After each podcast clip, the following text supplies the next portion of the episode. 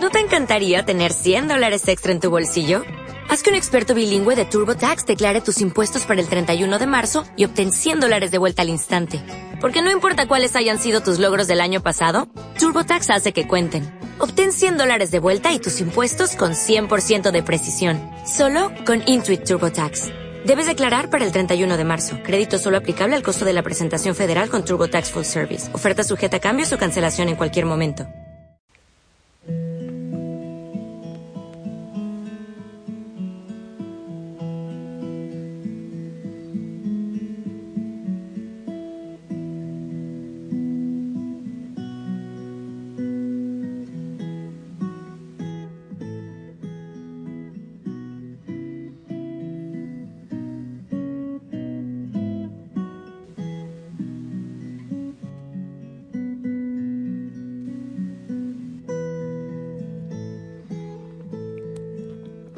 Navidad.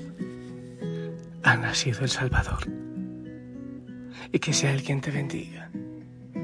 Que sea el quien te acompañe en este momento. El corazón está gozoso, ¿verdad? El mío sí. Qué hermosa la Navidad. La presencia del Señor nos llena de esperanza, de gozo y de alegría. Te envío un fuerte abrazo. Sí. Y que ese abrazo de toda la familia Osana llegue a tu corazón. No estás en soledad. Oramos juntos. Que es el Espíritu Santo quien nos ilumine y que la Madre María interceda por nosotros y también San José. Te invito a ir al nacimiento, al Belén y meterte allí y contemplar el precioso milagro. Eso es hermoso. Contemplar, contemplar, hacer silencio.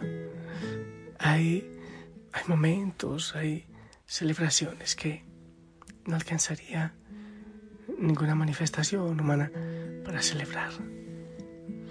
Yo quiero compartir la palabra del Señor contigo para este día. Del Evangelio según San Juan, capítulo 1, del 1 al 18.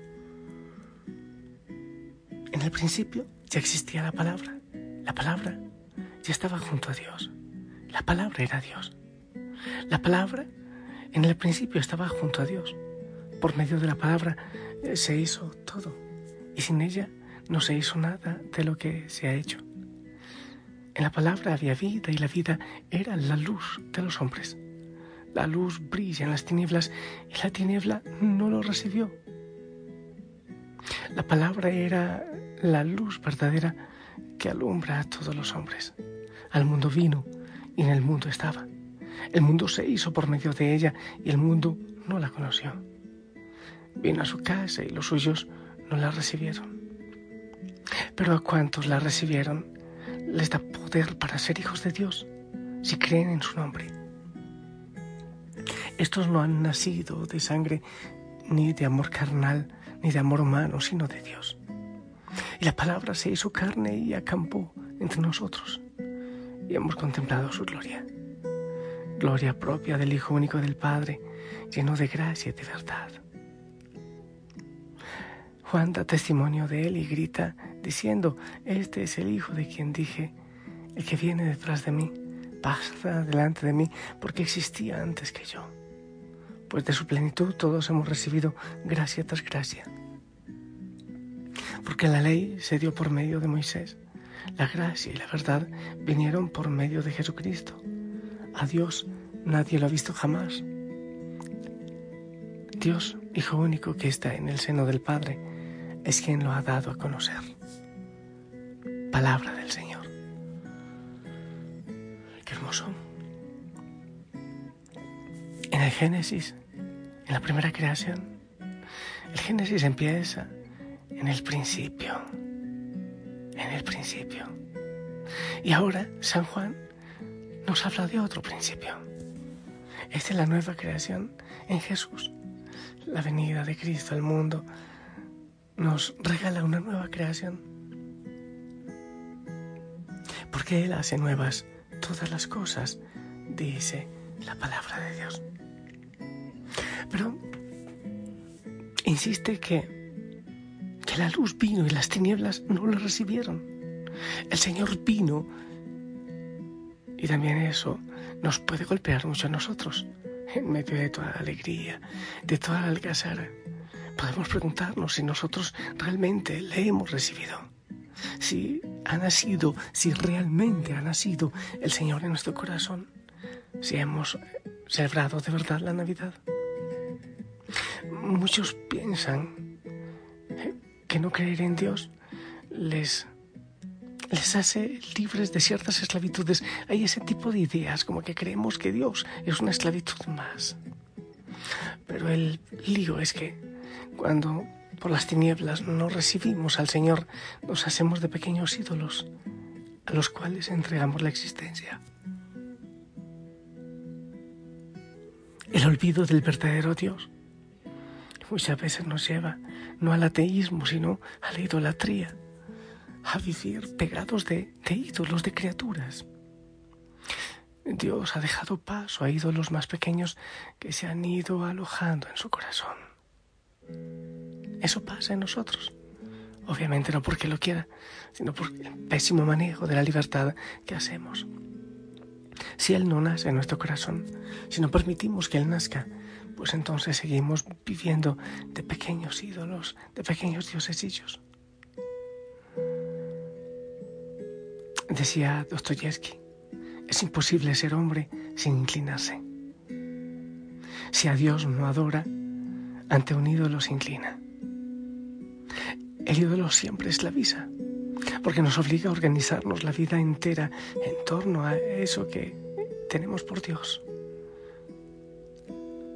Y entonces todo lo demás, familia, amistad, proyectos, ideales, solo valen en la medida en que están al servicio de nuestro ídolo. Si Dios no está en nuestro corazón, entonces nos dejamos regir la vida por ídolos, por diosesillos. Y el ídolo siempre nos engaña, siempre nos miente, siempre nos esclaviza. Ingenuamente creemos que ese ídolo, llámese como se llama, cumplirá todos nuestros deseos proyectamos en Él nuestras aspiraciones más profundas de felicidad, de seguridad, de grandeza, poder y bienestar. Pero el ídolo nunca cumple lo que promete. Siempre nos esclaviza. Es verdad que si hemos sacado a Dios de nuestro corazón, como pasa con tantos, los ídolos puede ser que nos dé alguna pequeña satisfacción inmediata. A la larga, solo llega amargura, dolor, decepción, un mal sabor. Descubrimos que no podemos liberarnos de él, pero percibimos que estamos hechos para algo más grande y mejor. ¿Cuántas veces nos preguntamos, ¿será verdad eso de Cristo? ¿Será? Pero por el miedo a seguirle, por el miedo supuestamente a perder, preferimos seguir esclavos de ídolos y que las tinieblas nos cubran. Vivimos en una sociedad politeísta, donde las gentes viven adorando a, veces de manera secreta o también públicamente muchos pequeños dioses. Cualquier cosa que pueda convertirse en ídolo cuando el corazón del ser humano se ha alejado de la fe genuina en el Dios verdadero, el único capaz de hacernos vivir en el amor y la verdad. Por ejemplo, pequeños ídolos que nos esclavizan y que nos llevan a perder la felicidad y la luz, el dinero, el confort, el prestigio social, el sexo, la patria, el poder, sí, un partido político, también la ciencia, muchas otras personas, un celular quizás, una computadora, tantas cosas. Son ídolos intocables, adorados por muchas personas en esta sociedad hoy día, aún por personas que dicen haber celebrado la Navidad. Pero la idolatría no es algo privativo de las personas que dicen no creer en Cristo. También muchas veces infecta el corazón de los creyentes, sí. Muchas veces nosotros mismos erigimos nuestros pequeños dioses junto al Dios verdadero. El pecado de Israel no consistió en abandonar a Dios para adorar a los falsos Baales, sino en pretender vivir con Dios y con los Baales. Eso era lo que querían. Vivir con Dios, agradar a Dios y a los ídolos. ¿Acaso no es esta la actitud de muchos los que nos llamamos creyentes? Decir que creemos en Cristo y nuestra Navidad no tiene nada que ver con ello.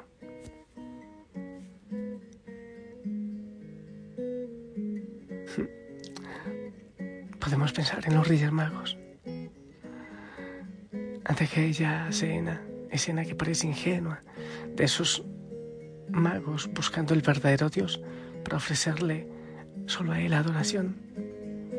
Todos deberíamos preguntarnos a qué Dios estamos rindiendo nuestra vida entregando nuestro corazón. Porque bien claramente lo dice la palabra hoy, esa luz vino en las tinieblas, pero las tinieblas lo rechazó. Las tinieblas no lo recibieron. A mí me asombra que en medio de tanto dolor hoy día seguimos apoyando la muerte tantas veces, la oscuridad y la mentira. Es un hermoso día para, para ir al Belén, para ir al nacimiento, al pesebre y preguntarnos a nosotros mismos si realmente somos discípulos del Señor, si realmente hemos o estamos celebrando la Navidad, si estamos celebrando la Navidad, si hay Navidad. Es un día hermoso para sonreír, para llevar una palabra de amor, de testimonio y de paz.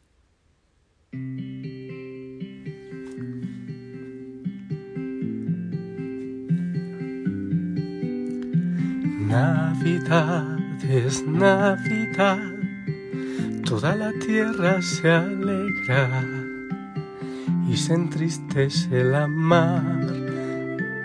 Marinero, ¿a dónde vas? Deja tus redes y reza. Mira la estrella pasar, marinero, marinero Haz en tu barca un altar, marinero, marinero, porque llegó Navidad, marinero, marinero. Haz en tu barca un altar, marinero, marinero, porque llegó Navidad noches blancas de hospital. Deja del llanto esta noche, que el niño está por llegar, caminante sin hogar.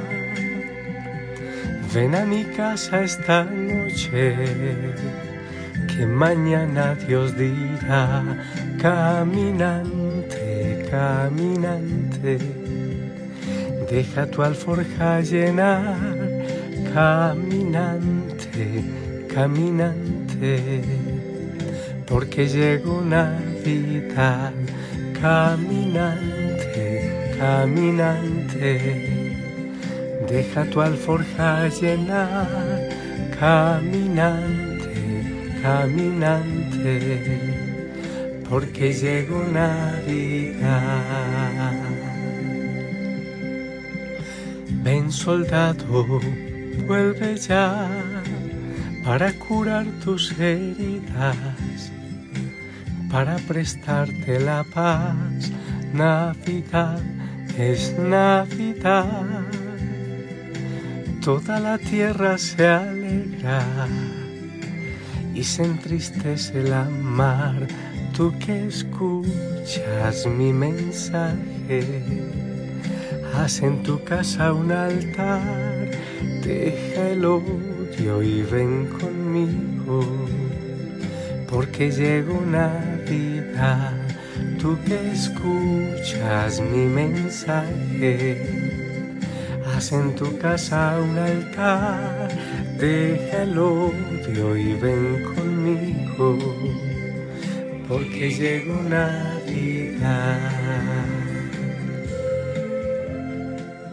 Yo te envío un fuerte abrazo. Sí, sí, es Navidad. Es un, un día hermoso.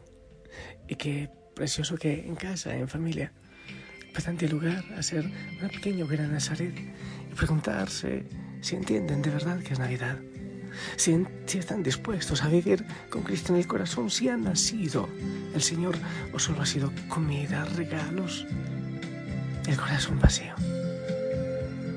Yo te invito a orar, a levantar la voz, a sonreír a llevar esperanza. Cristo ha nacido. Cristo ha nacido. Pero, pero quiere nacer en tu corazón, no solo en un portal, no solo en un pesebre, sino en tu corazón y en tu familia. Yo, yo te bendigo. Y que mi bendición te abrace y abrace a los tuyos. En el nombre del Padre, del Hijo, del Espíritu Santo. Amén. Esperamos tu bendición.